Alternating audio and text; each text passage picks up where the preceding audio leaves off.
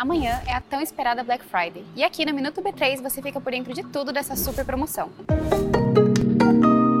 47% dos consumidores pretendem fazer alguma compra na edição deste ano, segundo uma pesquisa do Instituto Reclame Aqui. 74,4% consideram o preço decisivo na hora de optar por fazer ou não uma compra. E 66,1% dos consumidores realizaram pesquisa de preço bem antes para comprar agora. Outro levantamento realizado pela IM Globo e BHUP mostra a importância da Copa do Mundo e da Black Friday para a economia.